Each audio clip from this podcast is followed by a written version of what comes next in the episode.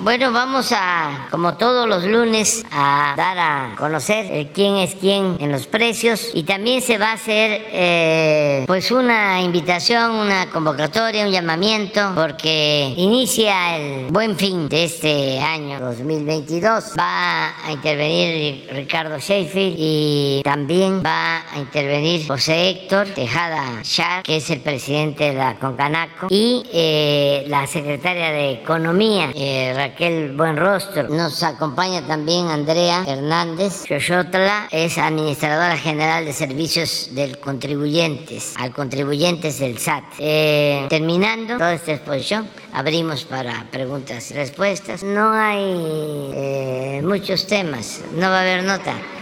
Entonces, este, vamos a terminar pronto. Bueno, este, eh, vamos a que Ricardo. Muy buenos días, señor presidente. Muy buenos días a todas y a todos ustedes quienes quieren el precio de los combustibles. La semana pasada el promedio de la gasolina regular fue de 22 pesos con 22 centavos, el de la premium 24 pesos con 29 centavos y el del diésel 23 pesos con 62 centavos. Con corte el 10 de noviembre, la mezcla mexicana de petróleo 80 dólares con 18 centavos de dólar el barril. Por tanto, el incentivo fiscal, la reducción al IEPS, va a ser en esta semana del 89.9% para la regular, del 82.2% para la premium y del 100% en el caso del diésel, que ustedes saben, el diésel tiene un impacto muy importante en la transportación y en el sector industrial. Las tres marcas más careras esta semana que pasó fue Redco, Winstar y Chevron, que yo creo ya hasta se sienten orgullosos de ser tan careros, pero los que convienen porque fueron aliados de los consumidores en esta semana y también llevan tiempo haciéndolo es Exxon, G500 y el grupo Orsan. Vamos a ver ahora ya en específico cuál fue la que dio más caro. Fue una gasolinera de BP en Escárcega, Campeche, 23 pesos con 99 centavos el litro. Es sí se pasaron de rosca, 3 pesos con 44 centavos de margen, casi los 4 pesos de margen. Les había de dar hasta pena. Y eh, la más económica fue una gasolinera 1 en Gómez Palacio, Durango, 22 pesos con 9 centavos, un margen muy razonable de 16 centavos por litro. En el caso de la gasolina premium, BP, eh, el precio más alto. En Benito Juárez, eh, Quintana Roo, en Cancún, un precio al público de 25 pesos con 36 centavos, un margen de 3 pesos con 5 centavos, por eso el otro margen tan alto se haya pasado incluso del margen de la, de la premium. En el caso de Pemex, en Lázaro Cárdenas, Michoacán, fue el precio más bajo, 23 pesos con 38 centavos, con el margen más bajo de 15 centavos. Para el diésel BP, otra vez, el precio más alto, en Escárcega, Campeche, 24 pesos con 99 centavos, un margen de 3 pesos con 7 centavos, comparado con los 16 centavos de Valero en Aguascalientes. Aguascalientes que en consecuencia tiene un precio más accesible al público, 23 pesos con 14 centavos. A través de la app de litro por litro recibimos 296 denuncias o eh, quejas formales, 374 verificaciones o constataciones correspondieron a esas denuncias. Tres gasolineras se negaron a ser eh, verificadas. Seguimos sumando a la lista. Fue en Puebla, en Tena Yahualco, en Aguascalientes, Aguascalientes y en San Pedro, en Mixtepec, en Oaxaca. Ya las estaremos visitando como lo estamos haciendo ya todas las semanas hasta el cierre del año. Estamos yendo la Guardia Nacional a quien le agradecemos su apoyo y el trabajo en equipo de la CRE y ASEA con Profeco. Agradecemos también al personal de CRE y ASEA su apoyo. Vamos a ver sin tomar en cuenta el margen cuál es el precio más económico para la regular, 20 pesos con 35 centavos de Valero en Atlisco, Puebla y 20 pesos con 54 centavos de móvil en Mineral de la Reforma Hidalgo. Las más caras para que tengamos ese referente, Teleoloapan Guerrero de Pemex, 24 pesos con 12 centavos de franquicia Pemex y Winstar 23 pesos con 99 centavos en Hermosillo, Sonora, la más barata para la Premium, 22 pesos con 29 centavos de Servifácil en Coatzacoalcos, Veracruz y 22 pesos con 49 centavos de franquicia Pemex en Altamira, Tamaulipas, las más caras, 26 pesos en Buenavista, Michoacán de franquicia Pemex y 25 pesos con 99 centavos de móvil con mis paisanos allá de Guanajuato, en San Miguel de Allende. Y ellos que tienen muy cerca la, punto de distribución no deberían de estar dando tan caro. Normalmente dan económico en esa franquicia. Las más baratas para el diésel, 22 pesos con 59 centavos en Altamira, Tamaulipas y 22 pesos con 63 centavos de franquicia Pemex en Tampico, Tamaulipas. Las más caras, 26 pesos con 20 centavos en Bahía de Banderas, Nayarit, de franquicia Pemex y también de las más caras de franquicia Pemex en Cihuatanejo, Guerrero, 25 pesos con 9 centavos. Seguimos haciendo la revisión también de los servicios sanitarios, un servicio complementario importante para el consumidor en las estaciones, en las gasolineras. El concorte el 9 de noviembre, si convertimos a pesos y a kilos el precio internacional fue de 23 pesos con 15 centavos, mientras que el promedio de las 220 regiones en el país fue de 20 pesos con 86 centavos ese mismo día, a litros y a pesos, el precio internacional 12 pesos con 51 centavos, el promedio de las regiones en México 11 pesos con 25 centavos. Seguimos encontrando aliadas y aliados de los consumidores que dan por abajo del precio máximo de su región, todos respetando el precio máximo, pero estos por abajo del precio. Hay casos en el Estado de México, en Puebla, en Veracruz, en Coahuila, en Jalisco y un ejemplo, Gas Premium en San Simón de Guerrero, Estado de México, tiene un precio al público de 10 pesos 72 centavos por litro, mientras que el precio máximo es de 11 pesos con 71 centavos, un peso por abajo, muy bueno. Y también tenemos casos en Veracruz, en Puebla, en Durango, en Jalisco, en el Estado de México, en Guanajuato y en Sonora, donde hay quien de abajo para cilindro de gas también del precio máximo.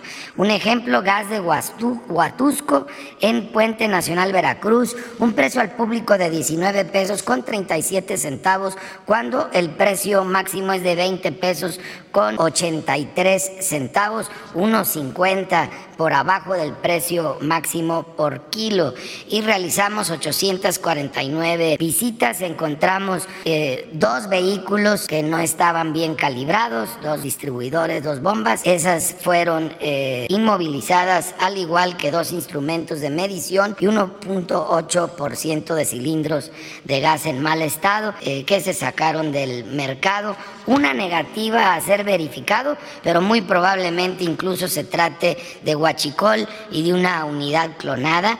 Aparecía como Flamamex eh, aquí en la Ciudad de México, pero eh, no tenía permiso de la CRE, no tenía eh, calibrados los aparatos y muy probablemente vamos a terminar descubriendo que hasta Huachigá estaba distribuyendo esta unidad y también muy probablemente usando ilegalmente la marca que ostenta. Vamos ahora a ver los 24 productos de la canasta básica, los 24 productos que más consumen las familias mexicanas, una familia de cuatro personas para una semana completa este paquete, el más caro, lo encontramos para la zona centro en HEB, en León, Guanajuato, con nuestros paisanos panzas verdes, 1051 pesos el paquete. Le bajaron un poquito de la semana pasada, estaba en 1068. Ojalá se pongan al nivel con la competencia. Y la más económica la encontramos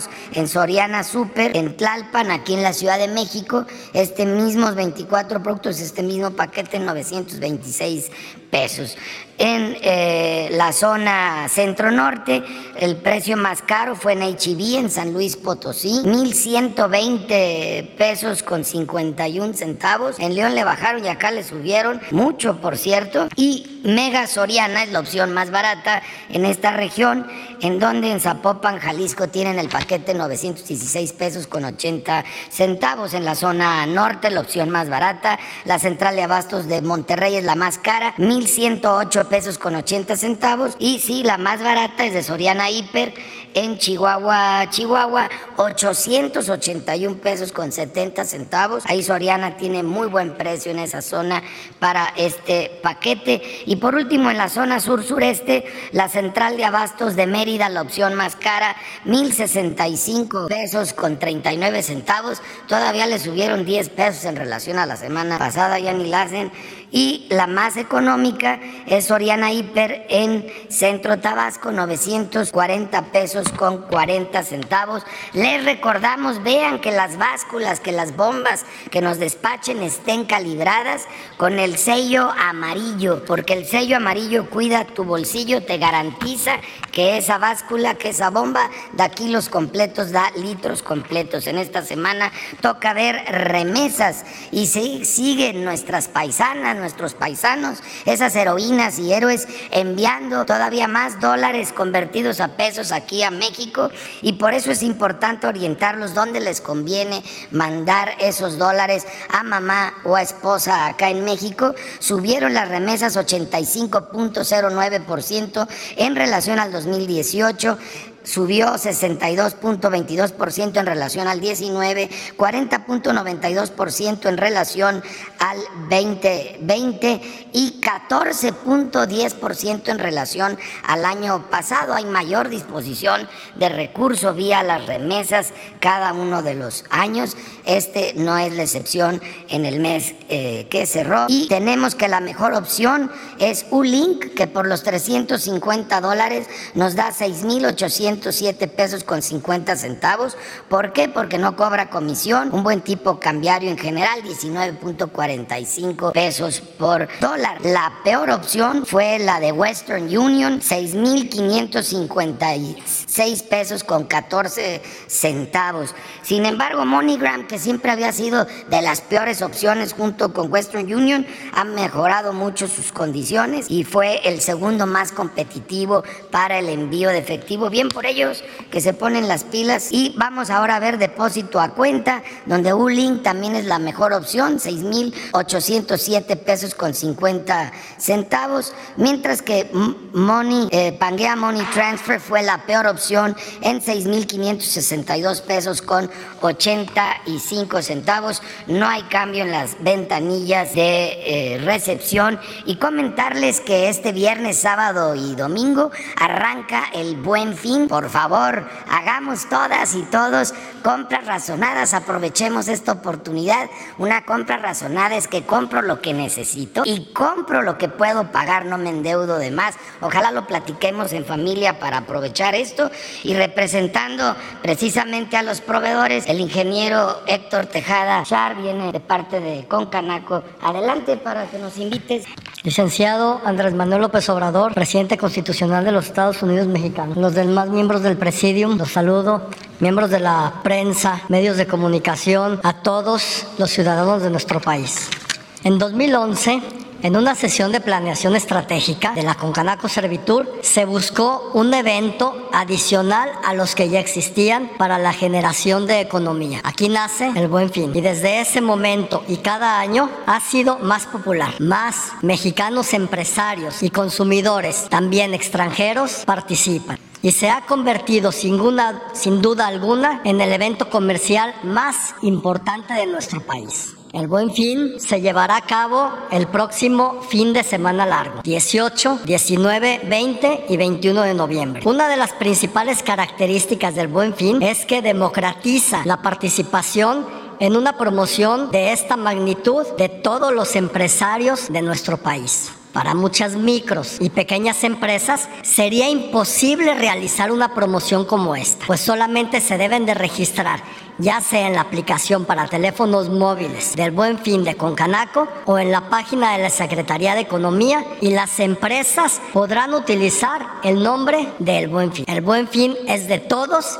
y para todos los mexicanos, tanto empresarios como consumidores. Los principales productos que se demandan en el Buen Fin son ropa, calzado, pantallas, computadoras y celulares, aunque son miles de productos y servicios los que participan, incluyendo descuentos en restaurantes y promociones turísticas. Señor presidente, en el recorrido que he realizado visitando comerciantes, prestadores de servicio de turismo a lo largo de todos los estados de nuestro país, me he dado cuenta que la digitalización, es decir, las ventas en línea, no son una realidad para muchas micro y pequeñas empresas. Por tal motivo, en la Concanaco Servitur hemos desarrollado ConcaClick, una plataforma para que todas las empresas de nuestro país puedan registrar sus productos y servicios en forma gratuita. Hoy como medio de promoción y esperamos que muy pronto ya se pueda realizar reservas de hoteles, restaurantes y realizar ventas en línea. En la aplicación del Buen Fin, que se podrá tener en cualquier teléfono móvil, cualquier empresa podrá registrarse y registrar sus ofertas, las cuales automáticamente se registrarán también en ConcaClick. Y así, cualquier persona podrá consultar los productos y servicios que está buscando. Además, en colaboración con Profeco, que aquí se encuentra mi amigo y paisano Ricardo Sheffield, y que le agradezco las facilidades que nos ha otorgado, tendremos el quién es quién en los precios, en donde se podrá saber en dónde se encuentra más barato lo que estamos buscando y además con el sistema de geolocalización, cuál es el lugar más cercano para obtenerlo. Se invita a todas y a todos los mexicanos a realizar sus compras con responsabilidad y que el buen fin ayude a la economía de todos. La derrama económica esperada en este año es de 195 mil millones de pesos. Participemos todas y todos en esta gran fiesta comercial, sin ninguna duda, sin duda alguna, la más importante de nuestro querido México, unidos en acciones positivas. Muchísimas gracias. Permiso, presidente. Yo voy a ser muy breve, ya dijeron muchas cosas aquí los compañeros. El Buen Fin surgió en 2011, fue una iniciativa del sector público y sector privado y el objetivo es ofrecer descuentos y promociones para incentivar la economía familiar y este es uno de los programas que más ha consolidado entre el sector público y el sector privado. La Secretaría de Economía participa como regulador del evento, tiene el portal del Buen Fin donde se inscriben todas las empresas, donde se registra y la Procuraduría Federal del Consumidor pues es la encargada de supervisar que efectivamente se hagan esas, esas ofertas, se cumpla con lo que se le promete al cliente y es quien recibe todas las quejas y concilia con todos los proveedores. Por parte del SAT que nos acompaña, se promueve durante el buen fin que se realicen con medios electrónicos los pagos y que se cumpla con la parte fiscal. Y a cambio el SAT ofrece 500 millones de pesos a través del sorteo del Buen Fin, que este año se repartirán 400 millones para los consumidores que participen en el Buen Fin y 100 millones para los comercios participantes. Desde el sector privado nos acompañan y participan diferentes cámaras, como es la Confederación de Cámaras Nacionales de Comercio, Servicios y Turismo, que es la Concanaco que nos acompaña el día de hoy, también las tiendas departamentales, la Asociación de Bancos de México, Consejo Coordinador Empresarial, entre otros. Es importante decir que a diferencia de los años anteriores que teníamos la pandemia, el Buen Fin en 2020 duró 12 días, en 2021 7 y ahora regresamos a los tiempos tradicionales. Este Buen Fin solo durará del 18 de noviembre al 21 de noviembre. Y terminando el periodo de Buen Fin, el Servicio de Administración Tributaria realizará el sorteo. Para todos los comercios que quieran registrarse está la página www.elbuenfin.org para que se organicen todos los comercios que quieran participar también de este sorteo. Tanto el Buen Fin como el sorteo son eventos que forman parte de una política encaminada a traer beneficios a toda la población. Junto con las iniciativas privadas se suman esfuerzos y colaboraciones de trabajo en equipo, todo esto para beneficiar a la economía familiar. Entonces, el próximo fin de semana disfruten del buen fin y como ya se los dijeron antes, hagamos siempre compras responsables. Muchas gracias. Pues muy bien, este, hay que aprovechar esta oportunidad del buen fin. Es muy buena iniciativa y estoy seguro que va a lograrse la meta de eh, adquisiciones, de compras, lo que están estimando. Y puedo hasta adelantar que se va a superar con mucho porque la economía del país está muy bien, está creciendo y hay circulante, hay ingresos. La mayoría de la gente tiene afortunadamente recursos para consumir, desde luego lo básico, pero también para lo que no es tan básico. Eh, esa es la situación, algo que nos da muchísimo gusto. Y vamos a abrir ya para preguntas y respuestas. Vámonos con proceso, este, porque ahí viene. Y luego el compañero, compañero, compañero la mujer, compañero, también, Gracias, presidente. Dalila Escobar, de, Proceso Web, porque es un asunto coyuntural. Por supuesto, el tema de la manifestación que se llevó a cabo ayer. Eh, solamente un orador, como se había adelantado, que eh, pues llamó a que no se regresara a una etapa eh, que ya se había superado en torno a dejar que de nuevo el INE caiga en manos de decisiones que tengan que ver solamente con gobierno. Esto porque parte de las interpretaciones tienen que ver con que si se elige si es el pueblo el que elige a consejeros, etcétera, sería en todo caso pues una especie de elección desde quienes estén en el poder. Preguntarle sus impresiones, sobre todo también con la cantidad de personas que asistieron, eh, y porque bueno, se manejaba que son entre 10 eh, mil más o menos, algo así. La, la, Ciudad de México manejó un número pues un tanto reducido a lo que se observó. ¿Cómo la vio usted? Sabemos que usted estuvo fuera celebrando su cumpleaños. Bueno, este, lo cierto es que lo de la supuesta esta agresión al INE no tiene eh, fundamento. Lo que se busca es lo contrario, es fortalecer la democracia en nuestro país, protegerla, porque eh, todavía hay riesgos de fraudes electorales. Entonces lo de el INE fue una eh, excusa, una bandera, pero en el fondo los que se manifestaron ayer lo hicieron en contra de la transformación que se está llevando en el país. Lo hicieron a favor de los privilegios que ellos eh, tenían antes del gobierno que representan. Lo hicieron a favor de la corrupción, lo hicieron a favor del racismo, a favor del clasismo, de la discriminación. Ese es el fondo, porque ni modo que Madrazo y el Bester y Fox sean demócratas el mismo Gold, que este, convalidó fraudes electorales cuando estuvo en el INE. Le voy más a la maestra del Bester porque esa no se da baños de pureza, es más sincera que Goldenberg, porque lo que más molesta es la hipocresía, la simulación. Yo creo que fue muy importante la marcha de ayer. Fue como una especie de striptease político, público del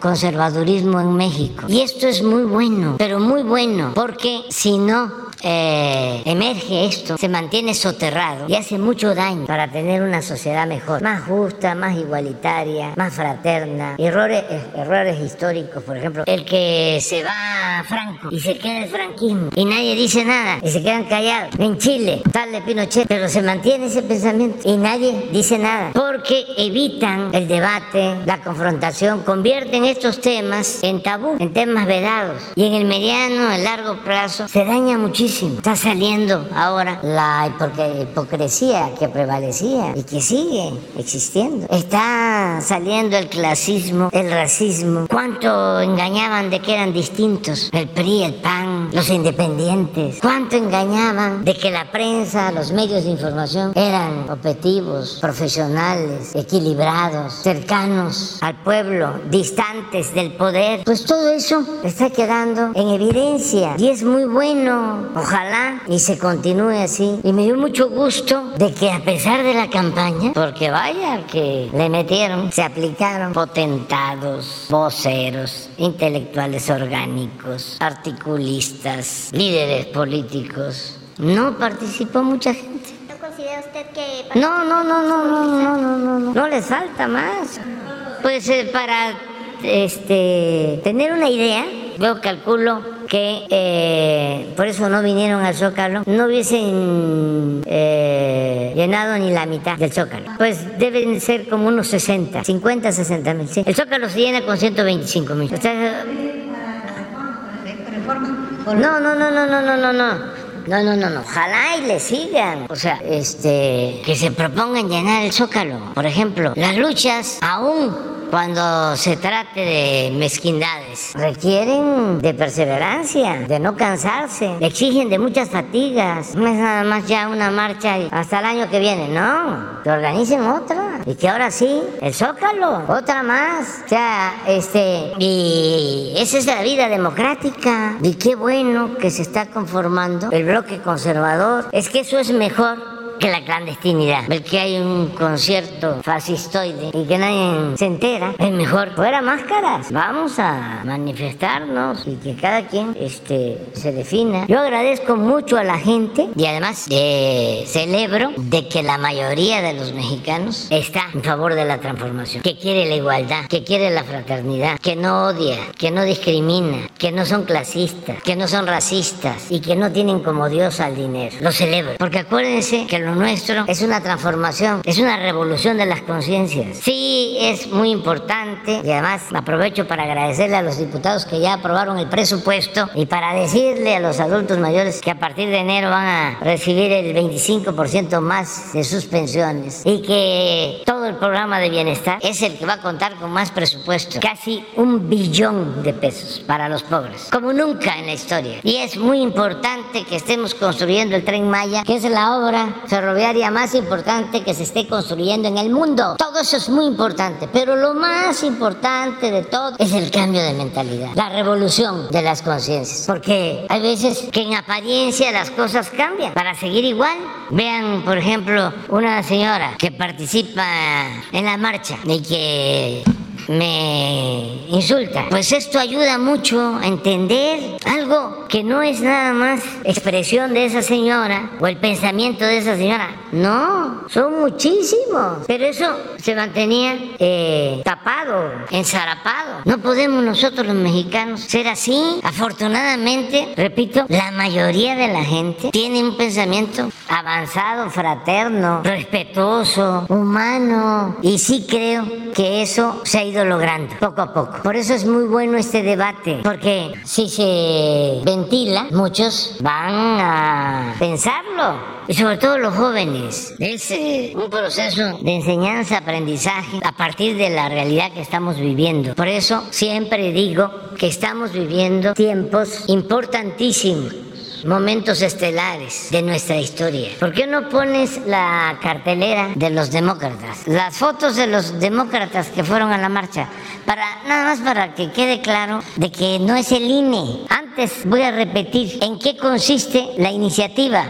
Lo he estado diciendo una y otra vez, pero es para que se tenga un INE y un tribunal confiable, no como está ahora al servicio del conservadurismo, porque son capaces, ya lo han hecho, de hacer fraudes apoyados en consejeros y en magistrados electorales corruptos, antidemocráticos. Entonces, vamos a alejar eso, ya, de una vez y para siempre. Vamos a establecer en México una auténtica democracia. Entonces, lo que se busca es que esos consejeros, esos magistrados, los elija el pueblo. ¿Y por qué les molesta esto? Este es un debate que viene desde la época de los griegos y ahora sale. Todavía fue muy vigente en el siglo XIX, hasta Madero, que fue el que impulsa el voto directo, universal. Porque, por ejemplo, para votar en México en el siglo XIX se tenía que ser ciudadano y el peón acasillado no se consideraba ciudadano. Bueno, lo mismo que sucedía con las mujeres, pero en el fondo el asunto era desde eh, hace siglos, ¿cómo es posible que valga lo mismo el voto de un pobre que el voto de un rico? Ese es el fondo del asunto. Hasta ahora, eso es lo que pelean. Leí un eh, face a ver si lo consiguen, de ayer o de antier, de un joven diciendo, es muy sencillo, que en la nueva ley electoral se pida que solo puedan votar los que terminaron la preparatoria. Y así se acaba Morena. Fíjense, y dicen que no hay clasismo. No estoy inventando nada. Lo que pasa es que son temas incómodos, pero hay que tratarlos. Entonces, ¿qué plantea la reforma que propongo? Que no se gaste mucho, porque además de que tienen al árbitro, se gasta más que en ningún otro país en la organización de las elecciones. O sea, no son confiables, no hay elecciones limpias, no hay elecciones libres y se gasta más de 20 mil millones de pesos. ¿Qué otra cosa planteo? ¿Por qué los plurinominales? ¿Por qué no los diputados y los senadores son los que eligen de manera directa el pueblo. otra cuestión que estoy planteando, este, que por qué 32 órganos electorales, por qué no hay un pacto, un acuerdo para que se tenga un órgano electoral que organice las elecciones en todo el país. ¿Por qué se gasta tanto? Porque estamos hablando de 20 mil nada más en el órgano federal, pero si se le suma lo que se gasta en los 32 estados, puede llegar a 30 mil. Entonces, ¿quién va a elegir a los consejeros? ¿El pueblo? ¿Quién propone a los candidatos? El Poder Legislativo, el Poder Judicial, el Poder Ejecutivo. 20 cada poder, 60. 30 mujeres, 30 hombres para elegir a 7 con voto directo y secreto. ¿Por qué le tienen miedo al pueblo? Entonces la democracia es para Waldenberg, es para Fox, es para Claudia X González. Es que quieren, ese es el fondo, Kratos sin demos. Kratos es poder, demos es pueblo. Quieren el poder sin pueblo. Ese es el fondo de todo esto. Por eso es muy bueno el debate. No encontraste a ver, vamos a la sesión.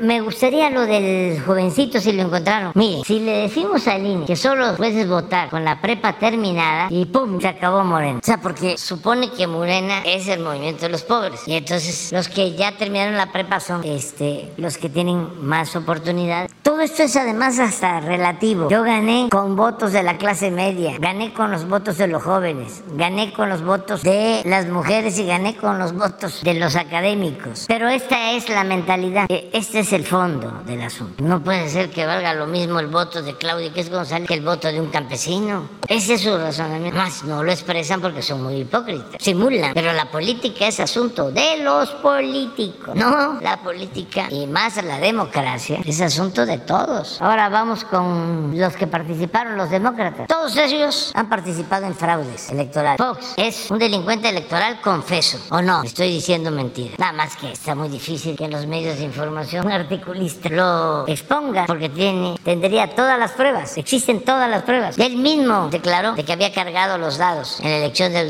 2006. Son sus palabras. ¿No tendrás grabado algo de donde él dice o que se arrepiente de no haberme desaforado? Pero hay uno que dice, por cómo no voy a cargar los dados, lo volvería a hacer. Pero ahora es demócrata, con todos los demás demócratas. Ahora les voy a mostrar una cosa que es interesante. La señora de Calderón, demócrata, por respeto a ella, no voy a ampliar mi comentario. ¿Quiénes otros son de este lado? Ah, la señora Claudia Ruiz Mación, sobrina de Carlos Salinas de Gortari. Tampoco voy a ampliar comentario, no hace falta. Santiago Cris, imagine, el presidente del PAN. Síguele, ¿no hay otra? De los... Ah, es que está la lista ahí. estoy... Ahí está la maestra, el Bester, demócrata. Síguele. Bueno, ya pasó. Demócrata. No, no, no, déjame esta. Esta está buenísima. De la Coparmex, un sector del PAN que fue acusado con el rey.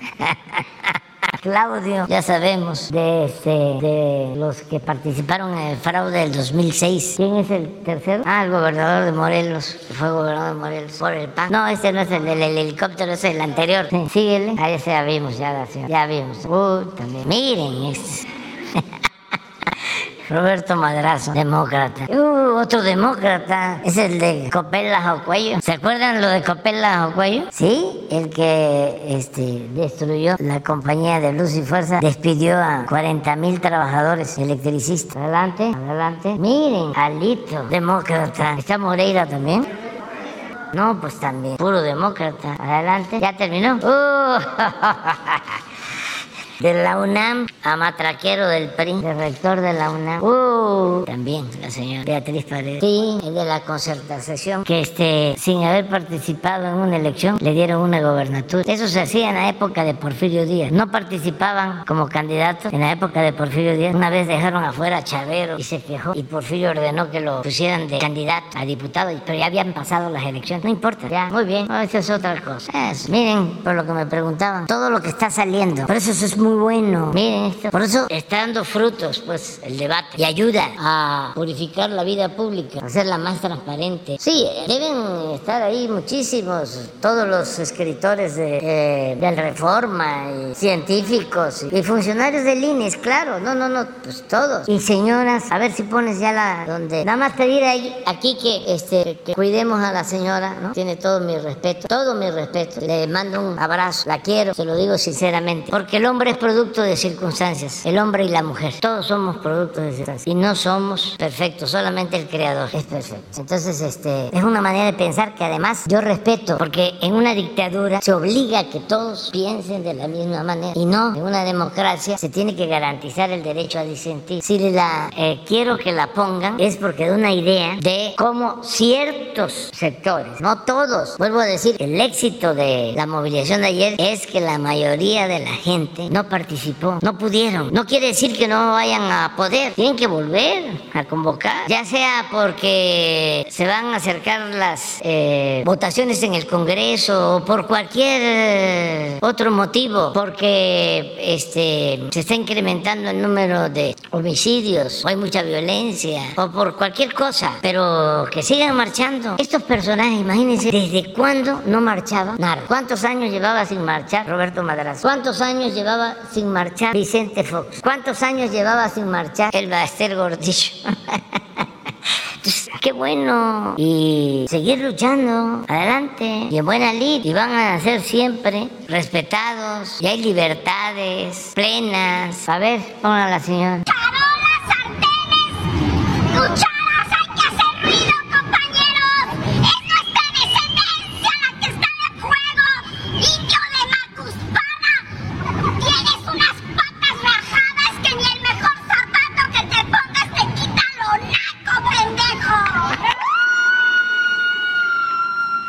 Pues eso es todo lo que salió y muchas más, muchas otras cosas. Entonces es muy interesante el debate y eso es lo, lo que puedo contestar. Gracias, presidente. Creo que sí te bien.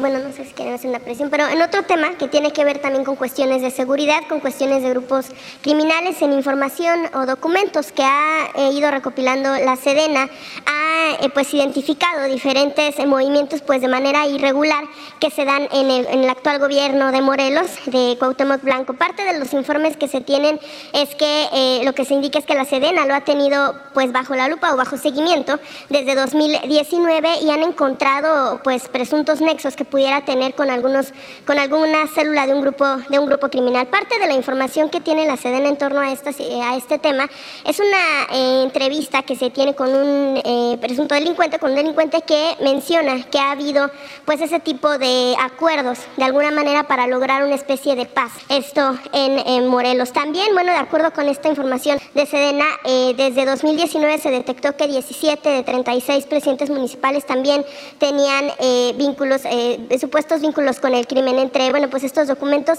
Eh, lo que yo quisiera preguntarles, ¿qué sucede con esta información que tiene la Sedena? ¿Cómo procede y de alguna manera cómo se puede trascender esta información, estos focos rojos que pudiera haber desde gobernantes, pues para que se logre de alguna manera, como usted lo ha dicho, la paz en algunos lugares, pero de esta manera con, con presuntos nexos? Es, es lo que quisiera Bueno, en el supuesto de que existan estos nexos de presidentes municipales, solo aclarar que hubieron elecciones para que no en automático se le cargue a Cuauhtémoc Blanco. Lo que yo noto en esto es de que Proceso ya tomó partido en contra de Cuauhtémoc Blanco, defendiendo a los adversarios de Cuauhtémoc Blanco, en especial ya defendiendo al fiscal de Morelos y al exgobernador Graco Ramírez Garrido y a otros. Entonces ya este como pocas veces ¿eh? Eh, se habían definido tan claramente en proceso. Me llamó la atención este, esa postura muy sesgada, muy tendenciosa, muy malintencionada y muy eh, del lado de una de las partes. Esto que tiene que ver con informes de la propia Sedena que se dan a conocer, pero también en la revista se da a conocer en este número lo que tiene, lo, que se señala en contra precisamente del fiscal de Morelos, eh, Uriel eh, Carmona, quien bueno pues a, quien se le acusa de que ha intentado que las personas que tienen algún algún familiar desaparecido no entre a estas a estas eh, fosas de Tetelcingo y de Jojutla. También han mencionado que mucho es precisamente para encubrir a Graco, a Graco Ramírez y muchas de las irregularidades que se dieron en, esta, en este gobierno, en el gobierno de Graco, y pues de la pugna que se está dando precisamente en torno al sí fiscal de Morelos con el gobernador, pero también lo que se señala en torno a que entra ahora también la Fiscalía de la Ciudad de México en torno a un tema que tiene que ver, es un tema delicado, que tiene que ver con un feminicidio y que bueno, pues se ha señalado que de alguna manera eh, se ha buscado politizar también este asunto, se ha buscado más bien utilizar el caso lamentable del feminicidio de Ariadna Fernanda, precisamente para definir quién de alguna manera pues tiene más poder en el, en el caso de Morelos, pero en este caso también señala la intervención de la Ciudad de México. En, la revista se ha mencionado los dos casos, tanto lo que se señala en contra de Uriel Carmona como lo que se señala en el caso de, de Cuauhtémoc Blanco, porque lo que llamó la atención precisamente es que son informes de la Sedena y que surgen justo de aquí. Sí, pero tu pregunta inicial no fue esa. Tú fuiste a, cuestionar a Cuauhtémoc, ¿sí? con información supuesta de Enseguida iba a comentar el tema de lo de las sí, pero ya no pudiste hacerlo. Porque eh, yo sostengo, con todo respeto, de que ustedes en este caso, como en otros también, pero en ese de manera muy burda, están este, en contra de Cuauhtémoc información que se tiene, ¿qué es lo que se hace con ella cuando se encuentran este tipo de, eh, pues detectan este tipo de manejo? Pues siempre se eh, envían informes a la fiscalía. La instrucción es esa. No se permite la impunidad para nadie. Y en el caso del feminicidio, al que hace referencia, pues es de dominio público de que tenía que intervenir la Procuraduría de la Ciudad de México, como lo está haciendo, y pues que fue un feminicidio evidente, lastimoso y vergonzoso por la forma en que se dio a conocer. Entonces la Procuraduría de Morelos declara de que había muerto de asfixia y la Procuraduría del DF sostiene que fue golpeada, que fue asesinada, nada más que es muy fuerte, la imagen no la quiero poner aquí. Entonces cualquier homicidio, feminicidio, cualquier asesinato es reprobable, pero si además se advierte que hubo omisión, participación, complicidad de una autoridad, doble, triplemente peor no es cualquier cosa. Y no es para que en una revista como proceso estén tratando de proteger a los que posiblemente están involucrados en ese caso. Son situaciones diferentes. En el caso de lo que se publica en torno a, a Cuauhtémoc Blanco, pues es precisamente por un informe que tiene que ver con Sedena que no tiene nada que ver con el asunto. Sí, pero salió de pura casualidad. Ahora, por favor. Bueno. y la pregunta tiene que ver también con el asunto de qué es lo que sucede con este tipo de situaciones. Ya lo expliqué. Sí, este, se envía todos los informes a la fiscalía. No se oculta absolutamente nada. ¿La Sedena ha aportado este tipo de información también a la Fiscalía? No sé exactamente, pero si la tiene y si es este, sólida y si hay pruebas, se presenta. Son las instrucciones que tiene la Secretaría de Defensa, la Secretaría de Marina, eh, la Oficina de Inteligencia Financiera. No se encubre a nadie. Cero corrupción, cero impunidad. Bien, presidente. Eh, bueno, nada más en este caso de, Blanco del gobernador, estos eh, fueron eh, situaciones que hicieron desde 2019, hace, hace ya más de dos años. También en torno a un tema que tiene que ver con asuntos de, grupos criminales, lo que habíamos sacado en, también en anteriores días, que tiene que ver con la detención de un grupo de personas integrantes, presuntos integrantes del cártel de Sinaloa en España. de acuerdo con información que dio a conocer un policía que estuvo involucrado, declaró que uno de los detenidos, un integrante de este grupo, asentado en, España, le confesó que cenó con el expresidente Enrique Peña Nieto y que además eh, contactó a quien eh, eh, llegó como embajador a España, ya de su gobierno, a Kirin Ordaz, y bueno, pues que supuestamente era esto para llevar dinero. Esto es información que surge también desde, desde España con este tipo de detenciones. preguntarles, ¿qué sabe usted de este tipo de operaciones de grupos delincuenciales que se están asentando en otro país y que por supuesto también tejen redes con personas de esos países y que incluso como vimos en ese caso, pues el, involucramiento de un policía en este hecho. Si Kirin Ordaz le ha hecho, le ha hecho comentario en torno a esta situación. No, y no tengo información sobre eso. Es hasta ahora que me Pero vamos a investigar. para eh, saber si tienen estos nexos tanto con el expresidente como si han buscado en todo caso al, embajador pues con intereses eh, de seguir creciendo, en, este caso en España. Finalmente, presidente, también lo que tiene que ver con esta pugna que se está dando al interior de Morena, ya usted ha hablado en, en diferentes ocasiones en torno a lo que ha sucedido con Laida Sansores y el senador, la gobernadora de Campeche y el senador eh, Ricardo Monreal. Preguntarle, bueno, pues primero, eh, un juez había concedido a, Monreal pues una suspensión provisional para que Sansores no pudiera hacer publicaciones en torno a pues las conversaciones que ya publicó la propia gobernadora Monreal lo que ha mencionado es que eh, pues está violando esta, esta, esta suspensión provisional y que, y que de alguna forma lo que están buscando es debilitar su figura eh, con rumbo hacia 2024 en coordinación en todo caso con la jefa de gobierno de la Ciudad de México, Claudia Sheinbaum. En diferentes ocasiones ha mencionado aquí a, al menos tres aspirantes eh, a la presidencia a los que usted ubica como sus hermanos. No hemos visto el mismo equilibrio que pudiera haber o tal vez sea su percepción distinta eh, con Ricardo Monreal. Preguntarle si a él no lo considera como un integrante de su, pues de su grupo en todo caso como eh, de quienes siguen los ideales que usted está llevando, si lo ve un tanto diferenciado, si es un tanto a propósito también el no incluirlo de la misma manera y también en torno a lo que está sucediendo con la gobernadora y los señalamientos que hace el propio Monreal en torno a que está eh, pues tratando de ayudar en todo caso a la jefa de gobierno. Bueno, ya te contesté bastante ya. Esa última, este, interpretenla ustedes. Ya ustedes este, hagan las conjeturas que consideren. Presidente, muy buenos días. Lo saluda Ramón Ramírez Gutiérrez de Noticieros El Reloj en la Tlajaqueña. El día de ayer platicaba con un maestro en filosofía de la tercera edad que vive y se apoya de, la pensión que usted, que el gobierno mexicano envía. Me dijo que le dijera que en el silencio y en la esperanza está su fortaleza y que cuente usted con el pueblo de México. Presidente, respecto a la reforma electoral que se está trabajando, quisiera yo preguntarle si esta reforma pudiera incluir la eh, legislación en el tema de los candidatos no registrados, sobre todo los espacios que vienen ahí en las boletas electorales, que no tienen fundamento si es que no se utilizan o si es que no tiene validez candidatos no registrados. En este mismo tema, la situación de los senadores y los diputados, que todos vayan a elección popular, que no haya, ya sean 500, sean 300, pero que todos los elija el pueblo, pero que eso también aterrice a los municipios, que los ayuntamientos, regidores y síndicos también vayan a elección popular. Es mi primera pregunta. Sí, yo estoy de acuerdo con eso. Bueno, la iniciativa va a ser eh, debatida en el Congreso y van a haber eh, propuestas como las eh, tuyas y otras y ahí los legisladores van a decidir. Yo sí creo que son muchos los diputados y que son muchos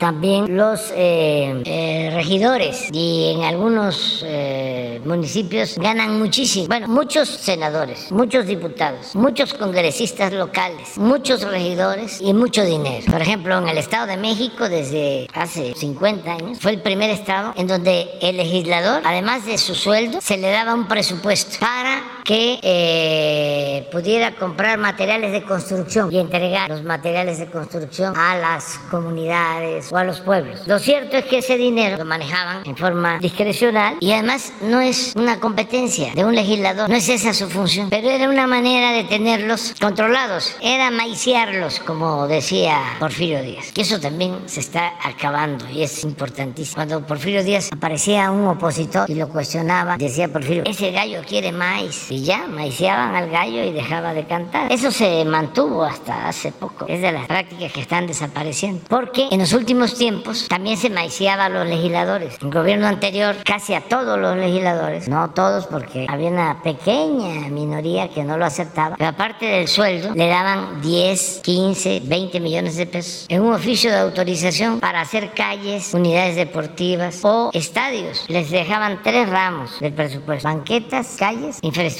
para la cultura y deporte. Entonces ya sabemos cómo ese diputado con ese oficio de autorización negociaba con un presidente municipal, ni siquiera de su distrito, sino si era de Tlajiaco el que recibía eso, podía ir a Tijuana y ahí hablar con la autoridad y decirle tengo esto, ya bajé este recurso. Así le decía, ayúdame a bajar recursos. Nada más me tienes que dar un moche. Lo otro era, no me des nada, pero yo te recomiendo a la empresa constructora. Esos eran los moches para los legisladores federales. Y luego el moche más grande para los coordinadores de los grupos. Ya esos recibían miles de millones. Pero en el caso de los regidores, lo mismo. Yo les eh, hablaba del caso de Acapulco, que antes tenían las elecciones para presidentes municipales y se inscribían 50 para ser candidato a presidente municipal. Pero para ser regidor se inscribían 2.000. ¿Cómo? Si el presidente municipal tiene más jerarquía que el regidor. Bueno, porque los regidores ganaban formalmente igual que el presidente municipal, 100, 150 50 mil pesos. Pero además tenían canonjías y luego, no solo en Acapulco, en otras partes, para firmarle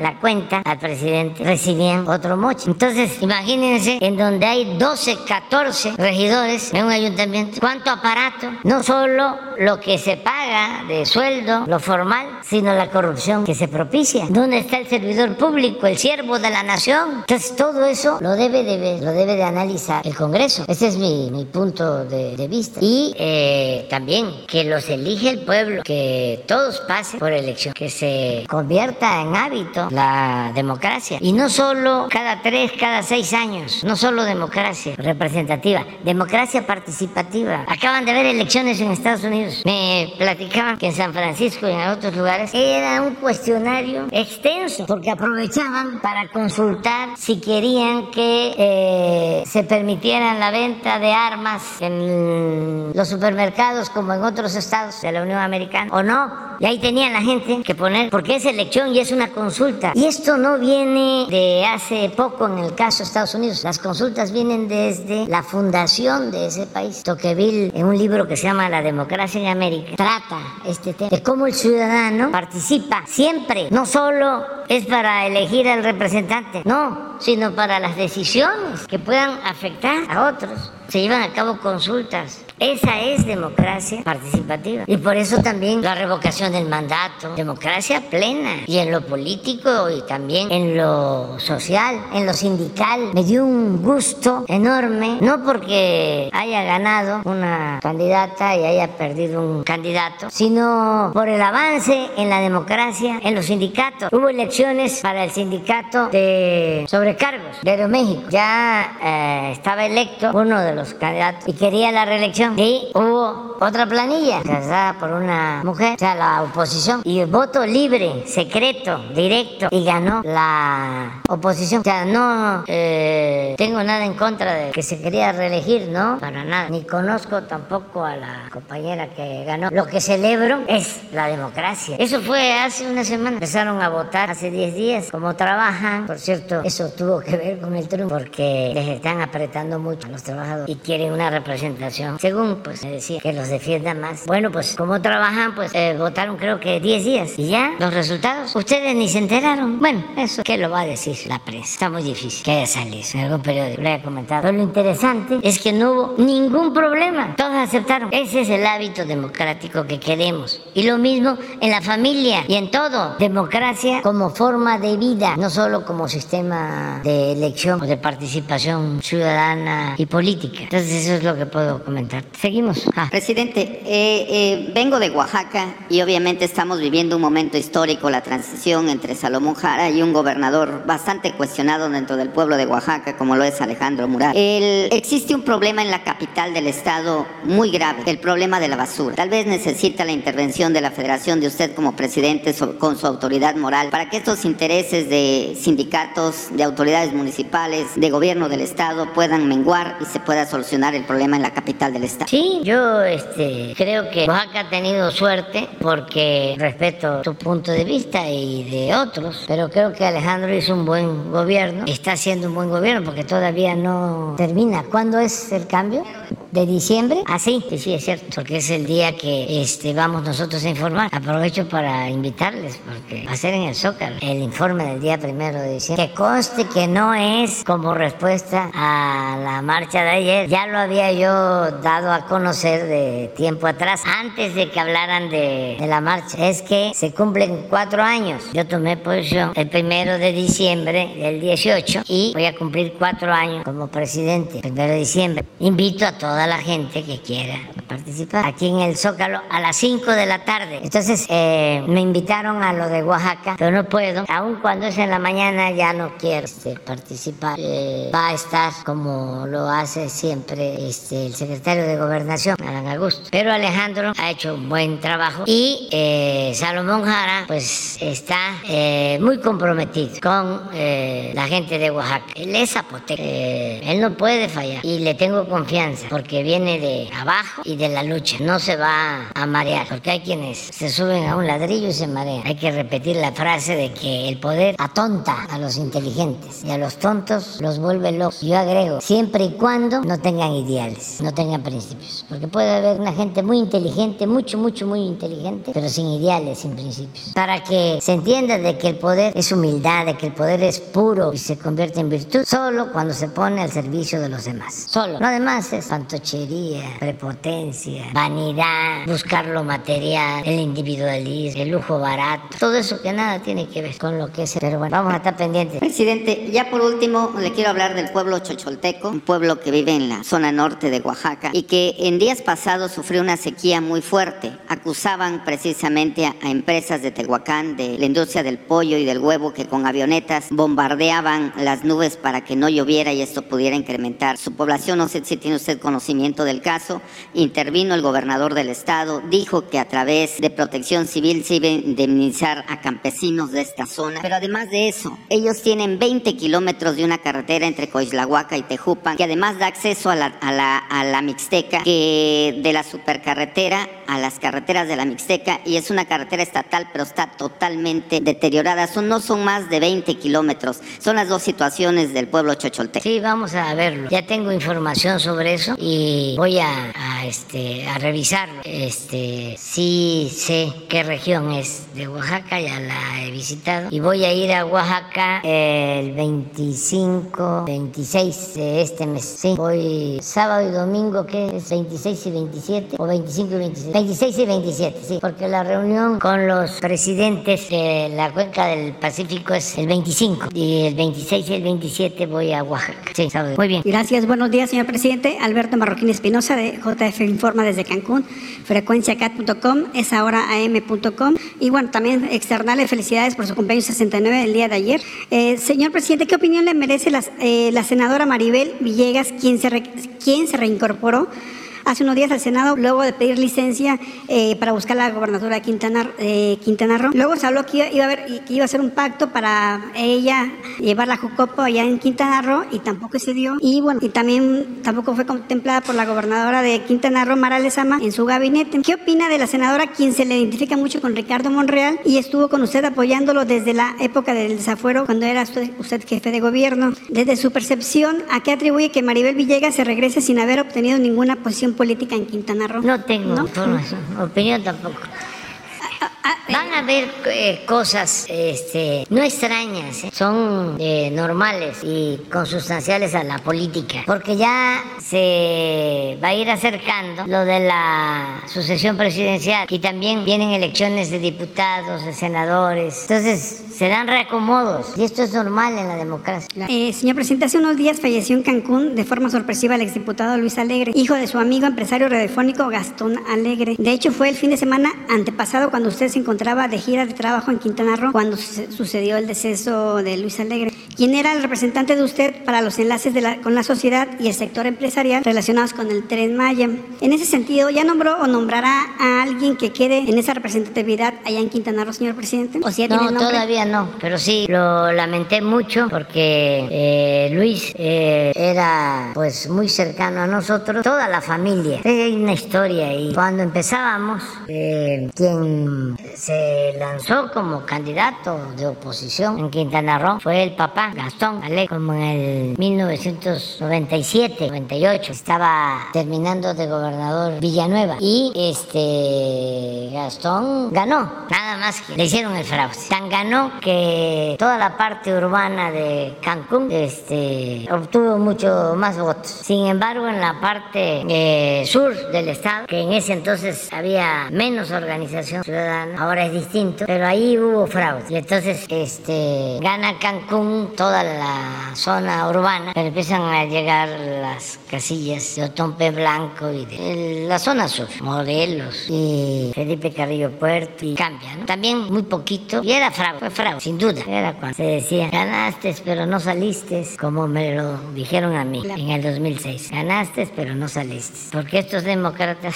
de ayer se hicieron cargo de que yo no salí. Eh, entonces, él, eh, son desde entonces, estamos hablando de más de 20 años, 25 años. Entonces, su hijo eh, empezó a participar, fue diputado de Morena y ahora que estuve por allá, un infarto le quitó la vida y nos ayudaba en efecto el papá siempre y el hijo, este Luis, y vamos a ver quién nos ayuda. Ahora, eh, la ventaja es que aun cuando Carlos Joaquín, como es el caso de Oaxaca, también se portó muy bien, este Mara Lezama, que es la gobernadora, pues está más vinculada todavía a nuestro movimiento. Y en el caso de Quintana Roo, los dos gobernadores que acaba de terminar, Carlos Joaquín y Mara, que acaba de entrar, nos ayudan mucho, porque además se está invirtiendo mucho en Quintana Roo, mucho, mucho, mucho, mucho, como nunca, eh, mucha inversión federal y nos están ayudando. Eh, señor presidente, el 17 de octubre en el Museo de la Ciudad de México, la jefa de gobierno Claudia Sheinbaum y el secretario de Gobernación Adán Augusto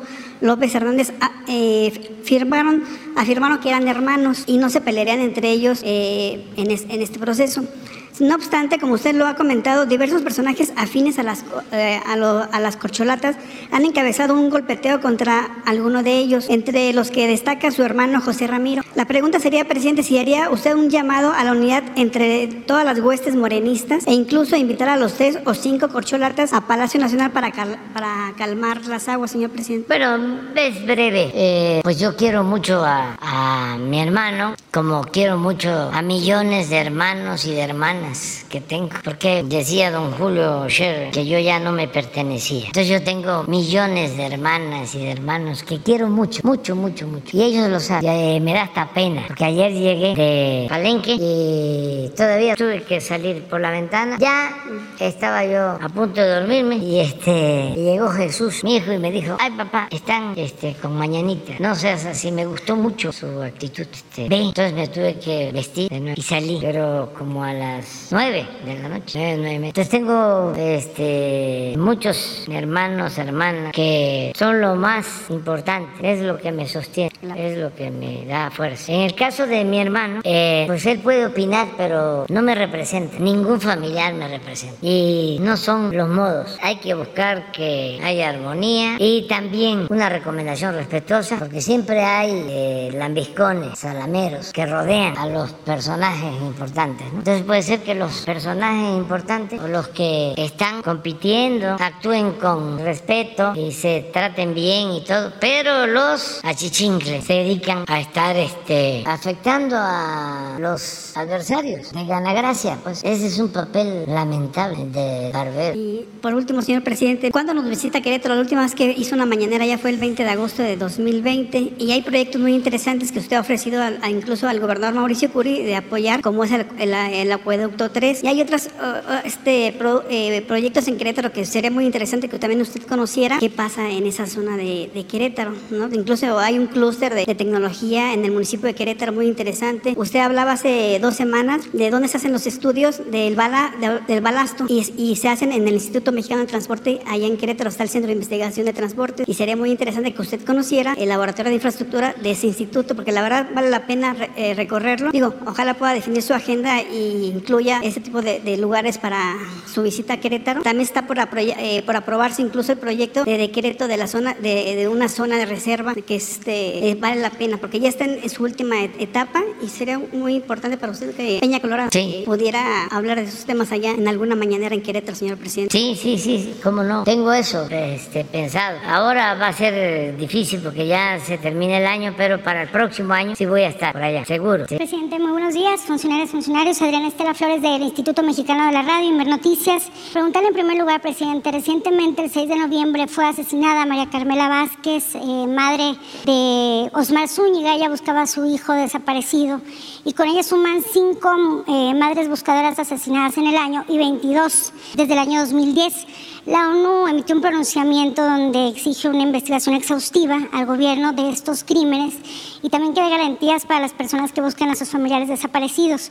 Yo le quiero preguntar, presidente, porque también hubo un pronunciamiento de las mamás donde denunciaban que esto, estos asesinatos demuestran la inacción del Estado. Le quiero preguntar primero qué avances se tienen sobre las investigaciones de estos crímenes y también cómo se va a garantizar, presidente, la seguridad de las personas, sobre todo mamás que son mujeres, buscan a sus hijos y a familiares desaparecidos y evitar que se siga repitiendo estos eh, crímenes y estos ataques contra personas que están buscando a sus familiares. Esa sería mi primera pregunta. Bueno, se está trabajando en eso todos los días y eh, hay un equipo especial para combatir homicidios a mujeres, feminicidios. ¿Tú te refieres a la señora de Puebla? A la de Guanajuato, de Pénjamo. La fue asesinada en Guanajuato cuando buscaba a su hijo que desapareció el 14 sí, de junio. Sí, ya sé. sí. Se está viendo eso, se está haciendo la investigación en todos los casos. Porque en Puebla hubo algo parecido. Sí, hay cinco en el, en el año. Sí. Ana Luisa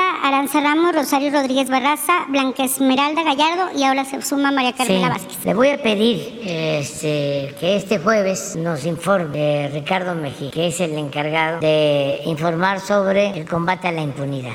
Que nos diga cómo vamos. Pero ¿cómo se va a garantizar, presidente, que ya no ocurra este tipo de, No, pues de acciones eh, no ellos? permitiéndolo, este, castigando a los responsables, que no haya impunidad. Eso es lo que estamos haciendo. Y a las buscadoras, ¿qué garantías se les va a dar, presidente, para que ellas sigan buscando? Porque hasta la fecha lo siguen haciendo Pues eso, todos los días. eso este, se tiene que ver con derechos humanos, también este, con Alejandro Encinas, para que se busquen mecanismos. Ya hay muchos que tienen protección, pero si hace falta más, todo lo que sea necesario. ¿Qué les dice a las mamás, presidente? A las mamás Bueno, que les mando un abrazo, que me da mucha tristeza que estas cosas sucedan y que estamos luchando para que se viva en una sociedad mejor. No se volverá a repetir, se les van a dar condiciones Que para no se repitan esos casos. No, sí. todos los días luchamos por eso. O sea, no somos desobligados. Ok, y presidente, eh, bueno, esta pregunta se la quisiera hacer a la secretaria de Economía, Raquel Buenrostro, aprovechando también su presencia aquí en este lugar.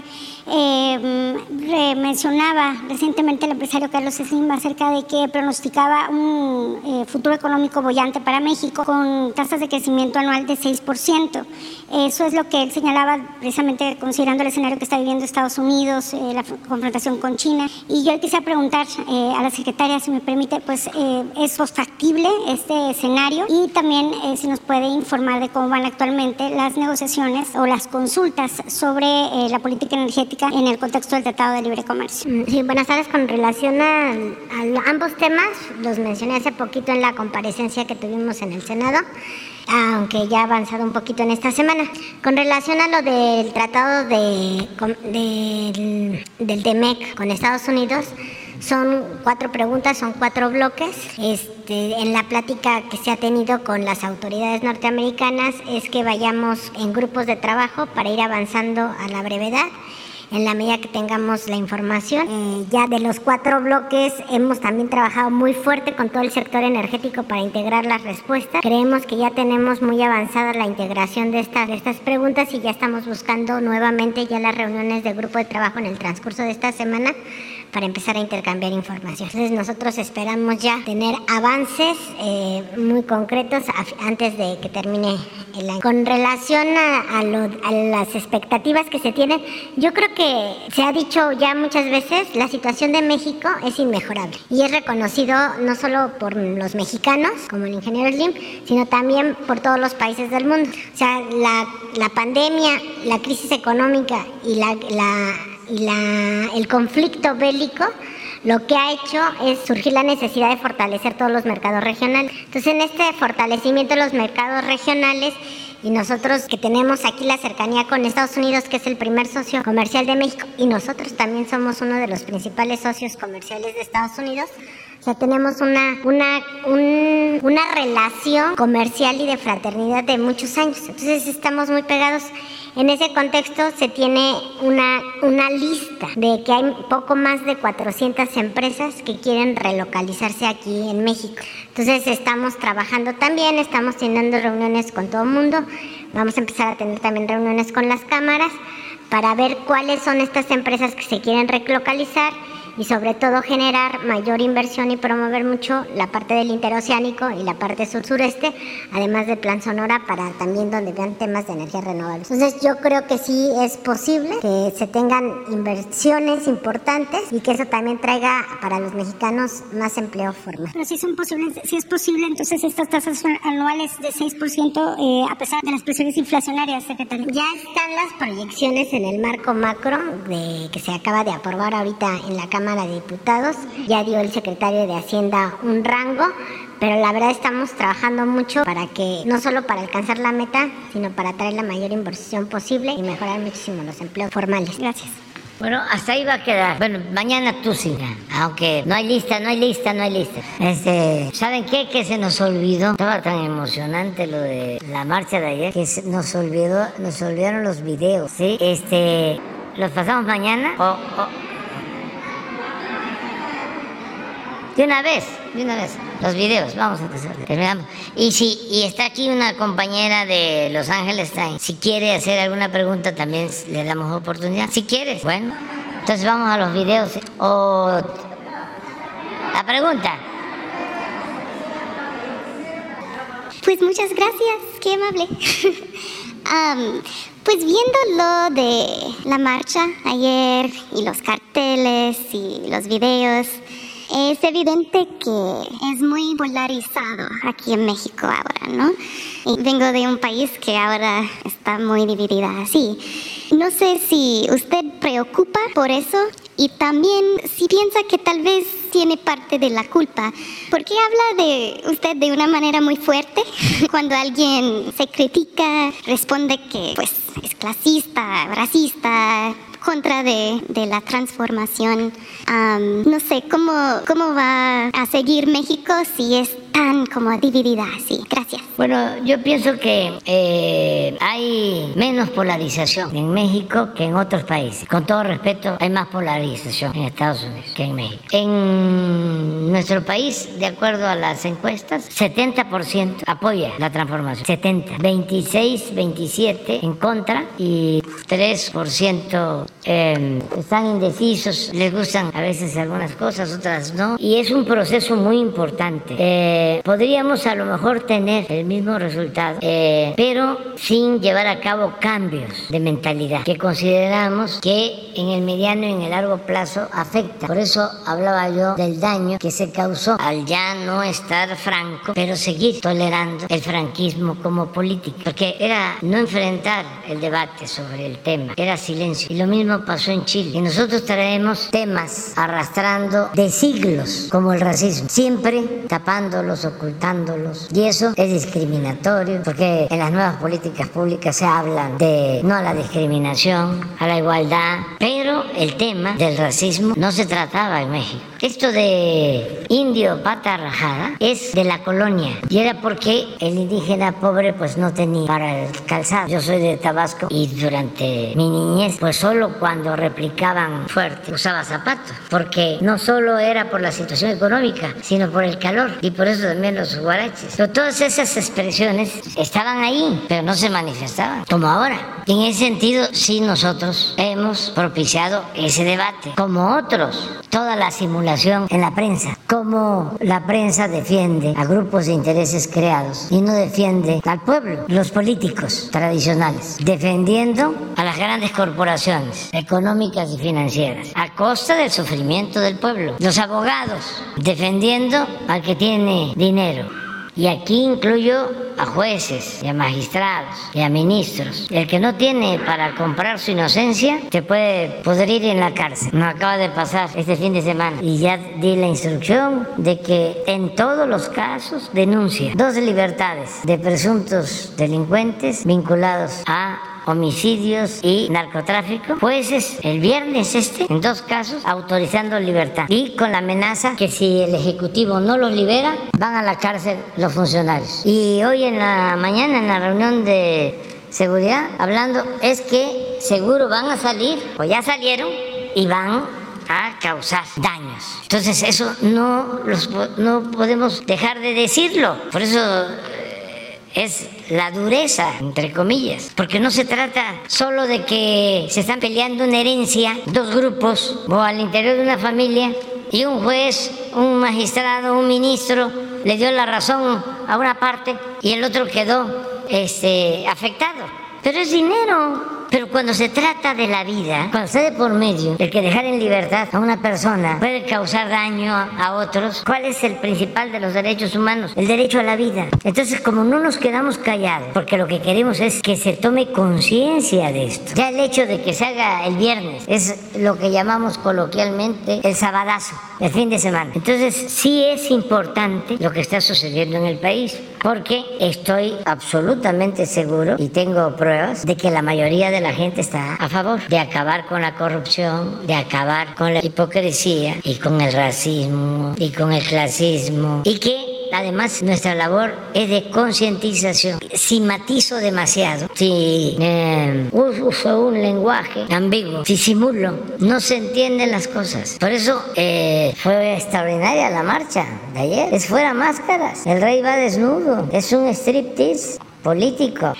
público del conservadurismo, porque todos ellos, o la mayoría, se decían independientes, no partidistas, ciudadanos, además eh, distintos. Estaba el dirigente del PRI y estaba el dirigente del PAN. ¿Cuántos años, décadas engañaron de que eran diferentes? ¿Cuántos? Hay muchísimos. Entonces imagínense también de que ayuda a aclarar las cosas, que no haya simulación. Imagínense la alegría que produce, la satisfacción, el que se agarren de la mano los supuestos adversarios y caminen juntos porque, según su visión, está en riesgo la democracia. No, es un espectáculo eh, único, de primera, es de cobro por evento. Eso es lo que está eh, sucediendo y nosotros vamos a ser respetuosos siempre de la libre manifestación de las ideas. Pero antes, como tú lo sostienes, no se atrevía nadie a decir, nadie se atrevía. Yo por eso le agradezco mucho a la gente porque es eh, una prueba de qué tanta conciencia cívica puede internalizar un pueblo. Y yo sostengo que México es de los pueblos, es de los países del mundo con el pueblo más politizado. Ese es el fenómeno. No hay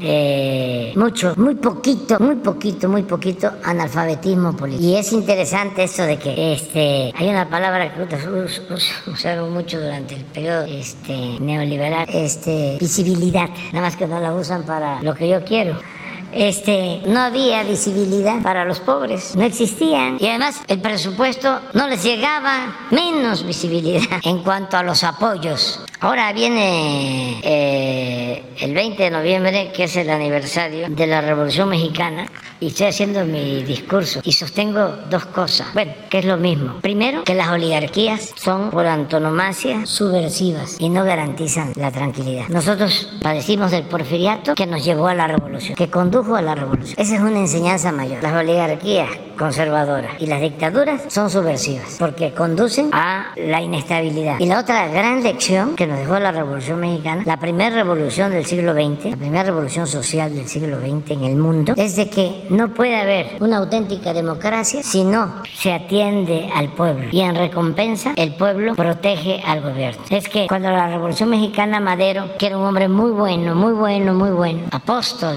de la democracia, no eh, pudo o no quiso al pueblo. En ese entonces, a los campesinos que luchaban por la tierra, que se las habían despojado, los hacendados porfiristas. Y él titubeó, no quiso y se quedó sin base. Es como si ahora yo, en vez de voltear a ver al pueblo, estuviese yo volteando a ver a los dueños de los periódicos o a los intelectuales orgánicos o a los dueños de los bancos o de las empresas, pues estaría yo convertido en un pelele, en un títere, en un florero, en un empleado de ellos. Y si me les revelaba sin tener el apoyo del pueblo, me hubiesen tumbado, me derrocado. ¿Cuándo te vas? ¿Hoy?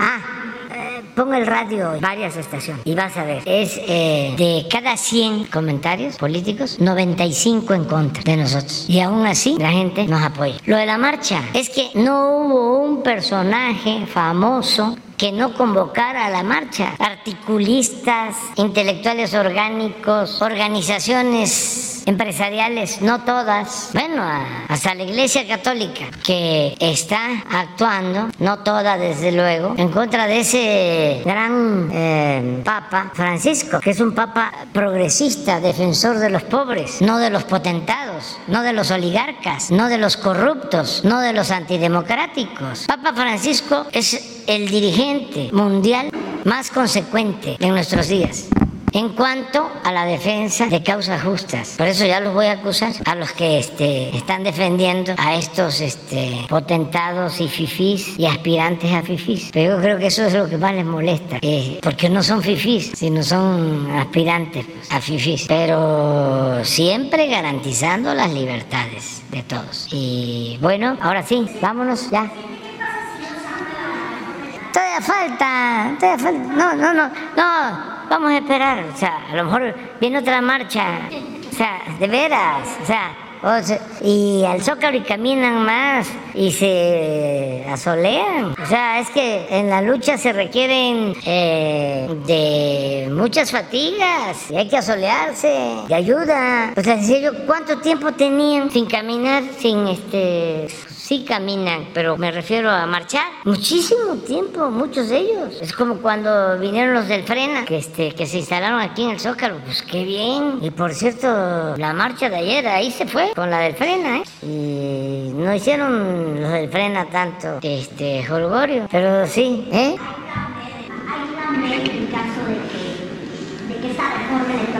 No, no, no, no, no. Es que, a ver, a ver, pero este, ¿en qué afecta a la democracia que el pueblo elija? Si esa es la democracia, ¿en qué afecta a la democracia de que no haya corrupción y derroche en el manejo del presupuesto del INE? ¿En qué afecta a la democracia de que a los consejeros los elijan de manera abierta todos los ciudadanos. Ah, no los eh, pueden elegir todos los ciudadanos porque no todos los ciudadanos eh, valen lo mismo. ¿De dónde sacan eso? Es un debate muy interesante que viene desde los griegos, pero en el caso de México, todo el siglo XIX, hasta Justo Sierra se oponía al voto universal. Es Madero, es un triunfo de Madero. Desde yo los peones no podían votar a mediados del siglo XIX, antes de la constitución de 1857. No eran ciudadanos. Entonces todavía se trae eso como Goldenberg, Aguilar Camín, Krause van a este, ser iguales que tres albañiles, que tres carpinteros, que tres artesanos, que tres indígenas. Se equivocan proceso de sucesión presidencial y no antes o después. O sea, ¿cuál es el riesgo de que no pase esta Nada, no pasa absolutamente nada. No, no, no, no, no, no, no, no, no pasa nada. ¿Por qué? ¿Cómo ganamos nosotros? Sí, sí, sí, sí, sí.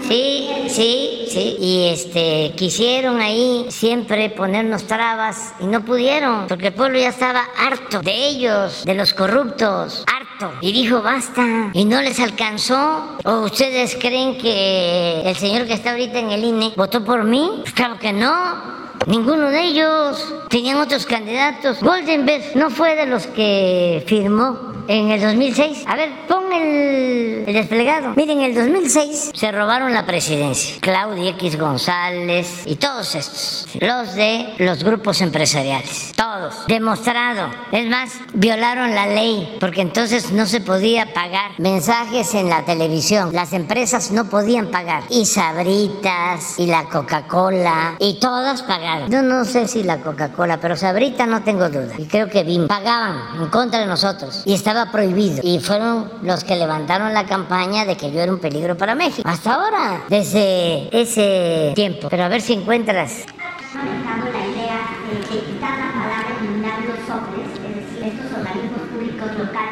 poner la iniciativa con esta discusión de fusionar los sobres eh, con el.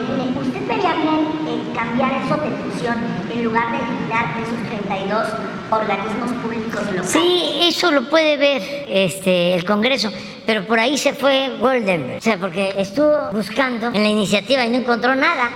Entonces, eso fue lo único que encontró. Es decir, es que se va a concentrar todo el poder electoral en dos organismos. Uno que organiza las elecciones y la otra, y el otro que la va a calificar. Y por ahí se fue. Pero eso es este eh, una excusa. Goldman es el maestro de todos estos que después se mantuvieron en el INE. Y es un pensamiento conservador, nada más que muy hipócrita. Mire, este desplegado fue cuando el fraude del 2006. ¿Saben qué pedíamos? Que se contaran los votos. Voto por voto, casilla por casilla. ¿Qué hicieron? Estos mismos se negaron y apoyaron al INE de ese entonces. ¿Cuál punto? Esto para los jóvenes. Ah, otra cosa que me dio mucho gusto. Puro, este, veterano, compañero en la marcha. No habían joven, porque ser joven y no ser revolucionario es hasta una contradicción. Fíjense lo que dicen los intelectuales. Esto en el 2006, antes de que se calificara la elección, que estábamos nosotros pidiendo, ¿qué les costaba contar los votos? Se contaron algunos y ganamos, poquitos, pero se ganaron y queríamos que se contaran todas las casillas. Se hizo en ese mismo entonces que hubo una elección muy pareja, que esta no fue pareja, aquí ganamos con más de cinco puntos de ventaja. Nos robaron completamente. En Guanajuato, esta organización Yunque declaró que le dio a Calderón en la elección del 2006 300 mil votos de más. ¿Y saben cuánto fue la diferencia formal por la que supuestamente ganó Calderón?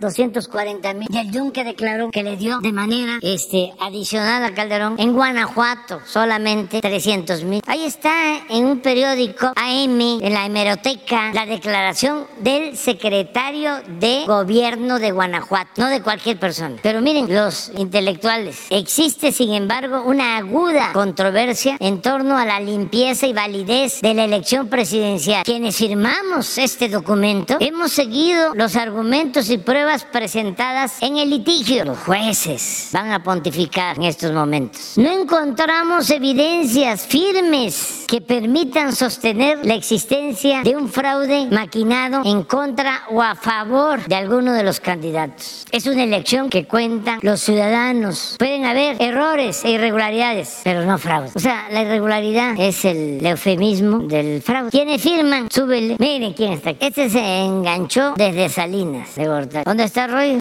Roger Bart. Salvador Camarena, periodista. Julia Carabias, esposa de Goldenberg. Mario Amparo Casal, la que está ahora con Claudia que es González. Jorge Castañeda, el de Come si te vas y el de Putla, pueblo que dijo, horror, horroroso, casi no es racista. Miren quién está aquí, Lorenzo Córdoba. ¿A dónde está? Enrique Krause, su hijo León. ¿Dónde está Leonardo Curcio? Ah, aquí está, otra eminencia del periodismo. Denise Jorge Fernández Meléndez, otra eminencia del periodismo. Aquí ya lo vi, ¿sí? Ciro Murayama, la esposa de Héctor Ángeles Mastreta, la esposa del que fue de Pemex, de la Yus, y hermana de Guadalupe Loez, que todavía no estaba en contra de nosotros. Rafael Pérez Gay, ay, Chema, Ricardo Rafael, Román Revueltas, Federico Reyes Heroles, Luis Rubio del Reforma, pero más periodistas de derecha de siempre. Este José Sarucán no es el que, el que tardó cuatro años en darse cuenta que éramos distintos, porque estaba en un organismo, sí, pero se dio cuenta hace como tres meses que éramos distintos y ya entonces renunció. Guillermo Sheridan, este es el más inteligente de la revista Letras Libres y acaba de declarar, no hace, no, no, no, ya tiene algún tiempo. No tienes la declaración de él, tiene una buenísima de que este los pobres no son buenos. No, no, no, no, antes, que él no cree en el pueblo bueno. Búscalo, porque es que los este pinta muy bien. Oye, no veo a este a, a Goldenberg. Este Raúl Trejo es de los críticos del periodismo, pero críticos del periodismo progresista, de izquierda, totalmente cooptado. Este del CISEM, este fue el que hizo la cuenta ayer de 650 mil participantes. Este es del CISEM, fue director del CISEM cuando este García Luna y Calderón, puras finísimas personas. Ah, aquí está. Ah, no, ese es finado Warman. Aquí está, Golden. Y Leo Zucker, muy objetivo, muy profesional, con muchos argumentos, buen escritor. Casi todos ellos este, son muy buenos escritores. Son como tafiles. Pero eso es otra cosa. Este, no tienes ahí lo de. Sí. No, si no, ya lo dejamos. Vamos a pasar los, este, los videos ya se, se, se pasó el tiempo. Tren Maya, reporte de avances, 14 de noviembre de 2022. En el tramo 1, continúa el armado de rieles y durmientes mediante escaleras en Villa El Triunfo Balancán. Estas piezas son almacenadas para su posterior traslado y colocación para la nueva vía del tren Maya. Al momento, 1.300 escaleras se encuentran listas para ser montadas. En Palenque, Chiapas, el centro de atención a visitantes se encuentra en la etapa final de obra civil y en breve tiempo iniciarán los acabados de cancelería, carpintería y pintura. Este centro mejorará la experiencia de quienes visiten la zona arqueológica de Palenque. Tramo 2, en Champotón, Campeche, sigue el arribo de traves para la construcción del paradero Felipe Carrillo Puerto, que ya registra 40% de avance. También continúa la obra del paradero de Geselchacán, con avance superior a 20% altura de Jampolol, municipio de Campeche, continúan los trabajos del terraplén junto al viaducto de Santiago, el cual también avanza con armado de muros para soporte de esta estructura. En el tramo 3, en las inmediaciones del municipio de Copomá, en Yucatán, avanza el acomodo de vía y espaciado de durmientes. Cerca del municipio Chocholá, también en Yucatán, se realizan pruebas para el arrastre de cuatro tolvas de gran capacidad, con lo cual se agilizará el tendido de balasto. El tramo 4, el entronque Valladolid ya registra un avance superior a 80%. Este distribuidor vehicular está diseñado para conectar a Valladolid con el municipio de Tizimín y la autopista Mérida-Cancún. El paso del tren será por el lado sur del paso inferior vehicular principal. Actualmente se realizan los últimos acabados y la terminación de muros. También se instala señalética para la circulación vehicular. Cerca del municipio de Guayma, Yucatán, avanza la colocación de balasto sobre una de las dos vías montadas en la zona. En el municipio de Ucú, también en Yucatán, fue habilitado un almacén exclusivo para el tren Maya, donde inició el resguardo de equipos y materiales para estaciones y sistemas ferroviarios.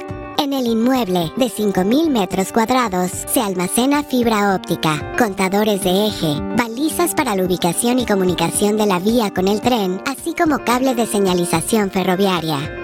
Con base en la logística y necesidades de instalación, se contempla la apertura de otros dos almacenes en Cancún y Campeche. El tren Maya avanza. Adiós, adiós.